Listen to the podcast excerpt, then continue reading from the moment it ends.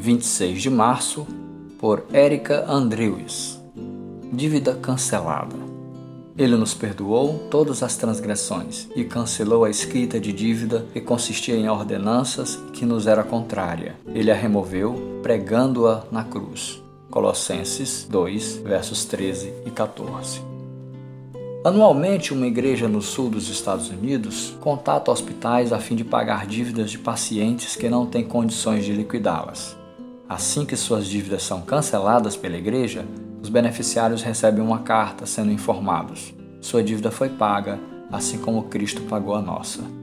Fico imaginando o alívio que cada pessoa sente ao ser informada de que alguém graciosamente pagou sua dívida e que a partir daquele dia não precisará mais carregar o pesado fardo de seu débito.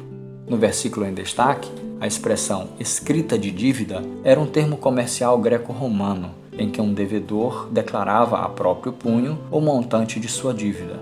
Paulo utiliza essa expressão em comparação à dívida do nosso pecado, cancelada por Cristo na cruz. Quando vocês estavam mortos em pecados e na incircuncisão de sua carne, Deus os vivificou juntamente com Cristo. Ele nos perdoou todas as transgressões.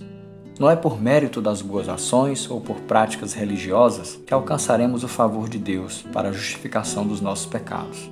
Nossa dívida perante Ele é cancelada somente por Sua graça, através de Cristo.